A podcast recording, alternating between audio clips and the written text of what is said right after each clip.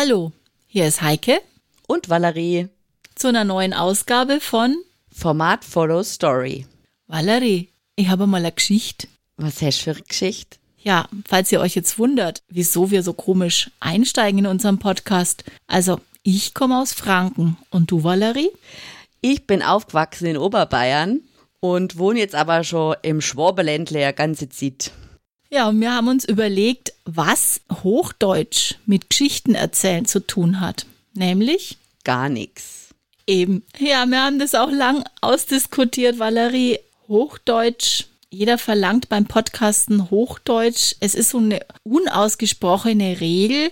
Aber genau genommen, warum sollte ich meine regionale Identität verstecken? Gibt es eigentlich keinen Grund. Aber vielleicht lässt sich marketingtechnisch einfach besser verkaufen. Ich weiß es nicht. Ich finde so eine dialektische Färbung oder so eine Mundart eigentlich immer super, wenn es natürlich noch verständlich ist. Ja, vielleicht liegt es auch an der Verständlichkeit, dass man sagt, okay, Schriftdeutsch oder Hochdeutsch versteht man besser. Aber wenn so hin und wieder wie du sagst, so Sprachwerbungen durchkommen, warum nicht? Und ich roll das R ja auch so gern, wenn ich mit dir rede. Das ist schön. Dabei kann ich sagen, ich habe es mir sogar abtrainiert, das R, das rollende R, das wir Franken sogar sprechen. Ich habe es mir abtrainiert, weil im Radio ist es dann schon sinnvoll, wenn man das R im Rachen spricht. Und das ist so das mit das Erste, was man auch lernt aber ich setze es dann schon bewusst ein und ich muss sagen, bei meinem Podcast, ich versuche so zu sprechen, dass man mich gut versteht in allen Regionen und vielleicht auch in Österreich, in der Schweiz oder fremdsprachliche Zuhörerinnen und Zuhörer, die die deutsche Sprache nicht so hundertprozentig beherrschen und deswegen das verstehen sollten.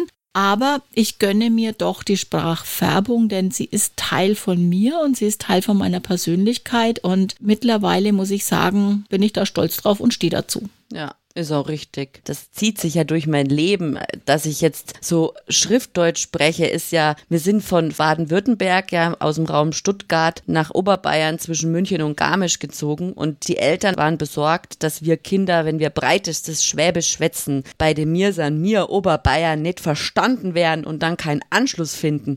Und aus dem Grund gibt's bei mir gar nicht so einen, einen krassen Dialekt. Also ich kann auch nicht 100% Oberbayerisch, aber so dieses R, das wurde mir im Kindergarten in der Grundschule schon eingebläut. Und jetzt bin ich hier ja im Alemannenland, ja, also man darf auf gar keinen Fall sagen, dass die Leute hier Schweizerdeutsch sprechen. Weder den Schweizern noch den Alemannen gefällt das. Ja, und ich finde es einfach gut. Und vielleicht, weil du das vorhin gesagt hast, dass es im Radio nicht möglich ist, vielleicht ist es auch der Unterschied einfach zum Podcast, ja, dass man das darf, weil wir sind nicht Radio. Wir dürfen auch uns ins Wort fallen. Wir dürfen auch mal husten, wir dürfen auch atmen. Ja, das ist ja manchmal, denkt man, manche Podcasts sind ja so konzipiert, dass die, also so wie ungefähr so eine Netflix-Serie, wo die Leute nie essen. Also das finde ich total komisch, weil ich denke mir, wie überlebst du? Nicht essen, nicht trinken und im Podcast nicht atmen. Also ich atme gerne und man darf es auch hören. Genauso wie man die Sprache hören darf. Ganz genau. Ja, das Atmen, also ich sage meinen Trainees schon immer, dass sie so schneiden sollen, dass der Zuhörer, die Zuhörerin mitatmen können. Denn ich ertappe mich immer selber, jetzt schweife ich ein bisschen von dem Dialektthema ab, aber weil du es gerade erwähnt hast mit dem Atmen, ich ertappe mich selber, wenn ich so ganz kurz geschnittene Podcasts höre, dann, dann atme ich ein, ein, ein, ein, ein.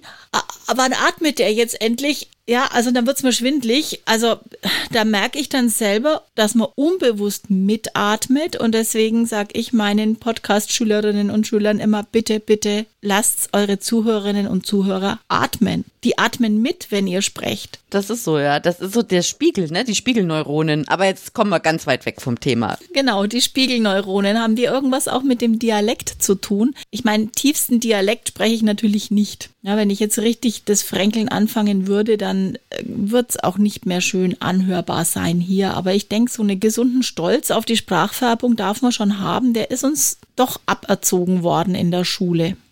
Und das äh, hemmt vielleicht auch den einen oder anderen, einen Podcast zu machen, vor die Kamera zu treten, keine Ahnung, sich bei einem Twitter-Space Audio-Gedöns zu melden, weil man vielleicht Angst hat, dass das nicht gut ankommt. Aber ich finde das richtig schön, weil wir sind ja bunt, ne? Richtig. Ja, und jetzt sind wir wieder bei der Frage, was hat der Dialekt mit der Geschichte zu tun? Das ist ja unser eigentliches Thema. Ich finde, es kann die Geschichte sogar aufwerten. Wenn ich eine Geschichte erzähle, dann erzähle ich die ja aus meinem Umfeld heraus. Und wenn das jetzt gerade in meiner Region passiert, dann darf das auch zeigen, in welcher Region das passiert. Richtig.